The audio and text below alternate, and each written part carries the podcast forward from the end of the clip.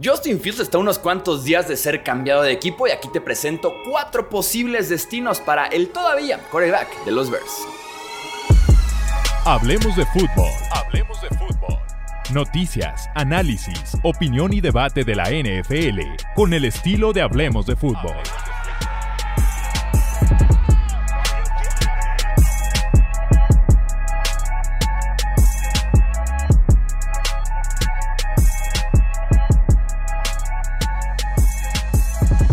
Bienvenidos amigos al podcast de Hablemos de Fútbol, yo soy Jesús Sánchez, un placer como siempre estar con ustedes, platiquemos de Justin Fields que les diría que es el nombre que está de momento dominando el off-season. Ni siquiera hemos entrado, se podrá decir oficialmente al nuevo año de la NFL y, hablamos básicamente de Justin Fields desde finales de la temporada regular, o sea, principios de enero, y estamos todavía a finales de febrero, todavía con la incertidumbre de dónde jugará Justin Fields. Parece que los Bears se decidieron ya, van a ir por coreback novato en la primera selección global del draft, así que cambiarían a Justin Fields a alguna franquicia con la necesidad de un pasador para el siguiente año. La decisión de Chicago es por un coreback más joven, más barato, más años de contrato, más control y de alguna forma y en general un inicio en ceros para todos los involucrados en este tema. Justin Fields en caso de ser cambiado a una franquicia estará recibiendo 3.2 millones de dólares en 2024, los cuales son 100% garantizados.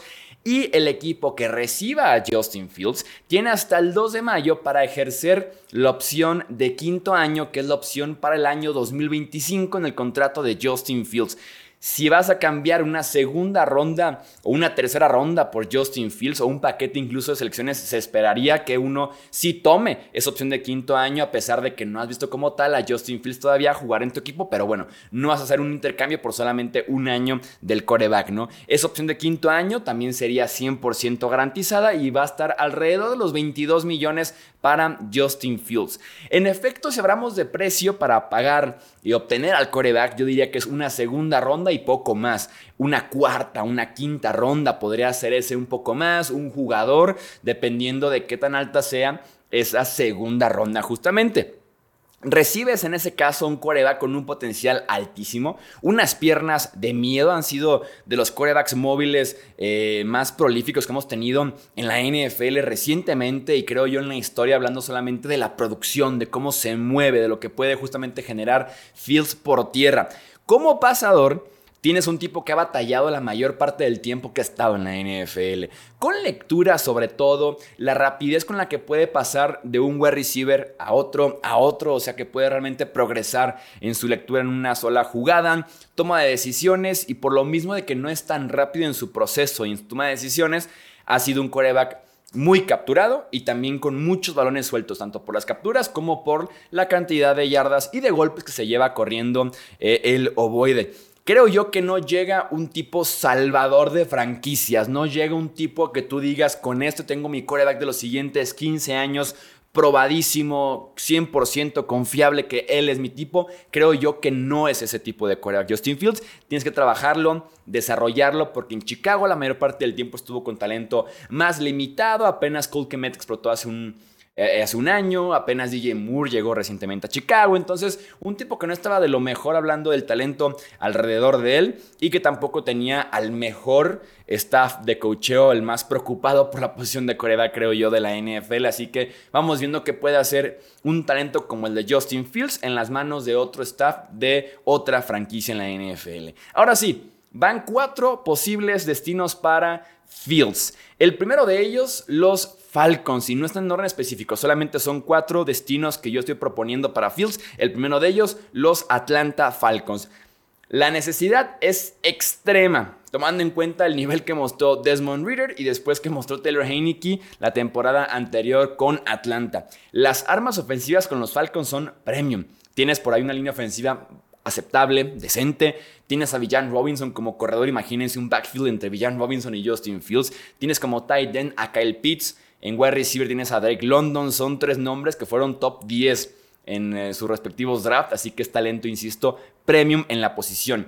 Y ojo porque Ryan Pace es ahora el director de personal de jugadores de los Falcons y fue el mismo gerente general que en su momento era el gerente general de Chicago que drafteó a Justin Fields en la primera ronda, así que por ahí hay una relación importante. Siguiente posible destino son los Raiders de Las Vegas, también una necesidad bastante grande porque Jimmy Garoppolo suspendido y va de salida. Y Aiden O'Connell me parece un tipo que está para ser suplente en la NFL, no está por ningún motivo para ser un wide, perdón, un quarterback 1, así que tienes que buscar coreback si eres Las Vegas. También tienen en los Raiders nuevo head coach, nuevo gerente general, nuevo coordinador ofensivo. Casi siempre eso viene de la mano de nuevo coreback. Entonces, ojo con esa parte. Justamente ese coordinador ofensivo se llama Luke Getsky, que es el coordinador ofensivo de Raiders y que era el coordinador ofensivo de los Bears y de Justin Fields.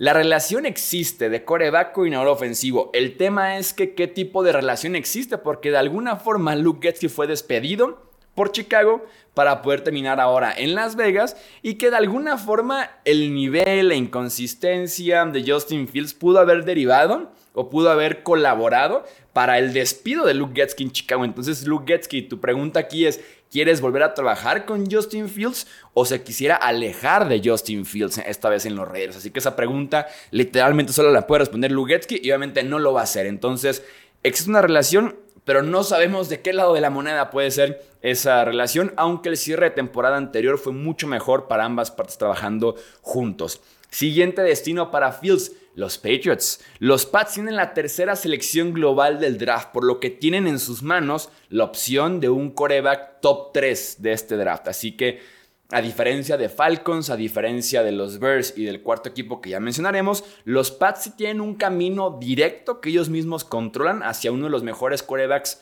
de los tres mejores corebacks que tenemos en la siguiente clase del draft traer a Justin Fields te puede abrir la opción de más bien ir por un wide receiver en el puesto número 3 por otra posición o incluso bajar y acumular más posiciones. Así que también te puede dar esa siguiente alternativa en esa selección número 3 del draft. Mac Jones va para afuera, creo que no va a volver a jugar Mac Jones nunca más con New England. Y Bailey Zappi está para ser suplente en la liga, de vez en cuando entrar de bomberazo y ya está. No está para que él sea el quarterback franquicia de estos Pats ni un año más. ¿Hay interés? La pregunta aquí es, ¿hay interés de un coreback móvil en New England, de un coreback que utilice las piernas, como en su momento lo vimos, por ejemplo, con un Cam Newton, pero que no ha sido el perfil de los Pats literalmente en más de 20 años en eh, de temporadas en la ofensiva? Tuvieron la opción en su momento también en el draft de Justin Fields, que fue el mismo draft de Mac Jones, de subir por Fields solamente en un par de posiciones. Decidieron quedarse ahí. Chicago sí subió por él, lo tomó y Nueva Inglaterra más bien se tuvo que conformar con el quinto quarterback de esa clase, que era en su momento Mac Jones. Así que veremos si por eso mismo los Pats podrían no tener interés en Justin Fields.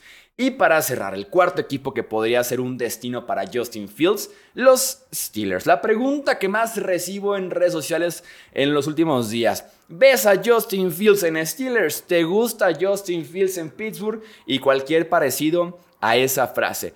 Kenny Pickett fue enviado a la banca. Kenny Pickett que apenas fue en 2022 el pick número 20 global. Hemos tenido solamente temporada y media de Pickett en la NFL. Muy pocos partidos. Así que realmente ¿Qué tanto los Steelers están listos para darle vuelta ya a la página a la selección de Kenny Pickett como para traerle un tipo como Justin Fields que podría estar buscando más bien ser titular inmediato, titular clarísimo, que tenga su camino muy marcado hacia ser el coreback 1 de su nueva franquicia en la NFL? Sí, Pickett se lesionó la temporada pasada, pero fue enviado a la banca. Cuando estuvo sano le dijeron que ya no, que ya no jugaría y fue más bien Mason Rudolph quien jugó el cierre de temporada y que lo hizo mucho mejor que Kenny Pickett en general.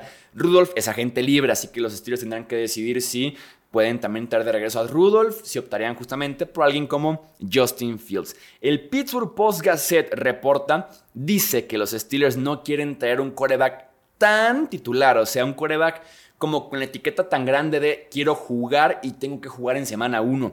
Más bien quieren traer a alguien como el perfil de un Mason Rudolph para que sea como de medio pelo, que compita con Kenny Pickett, ver si puede sacar lo mejor de Kenny Pickett, que es como el escenario ideal para que Steelers siga confiando y siga creyendo que Pickett es la respuesta pero tener por si acaso un muy buen número 2, insisto, un perfil como Mason Rudolph y que no encaja con un perfil como Fields que buscaría, me imagino yo, iniciar desde el día 1 en el que llegue a esa nueva franquicia.